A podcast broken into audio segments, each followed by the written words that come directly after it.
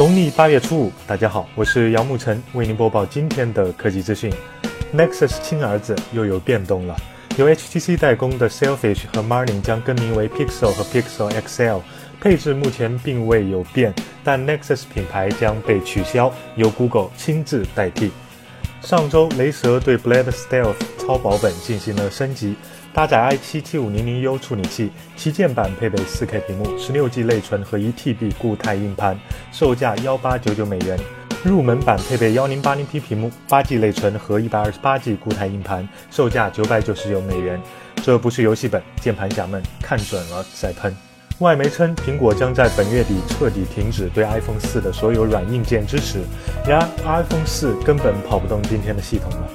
已经发布六年，苹果这样做没毛病。近日，Technometer 对外展示了新一代无线充电技术 XE，可以对半径五米内的空间进行无线充电。被充电的设备需要安装配套的接收器，目前充电速度很慢，而且无法穿墙。官方称将进一步优化，预计二零一七年上市。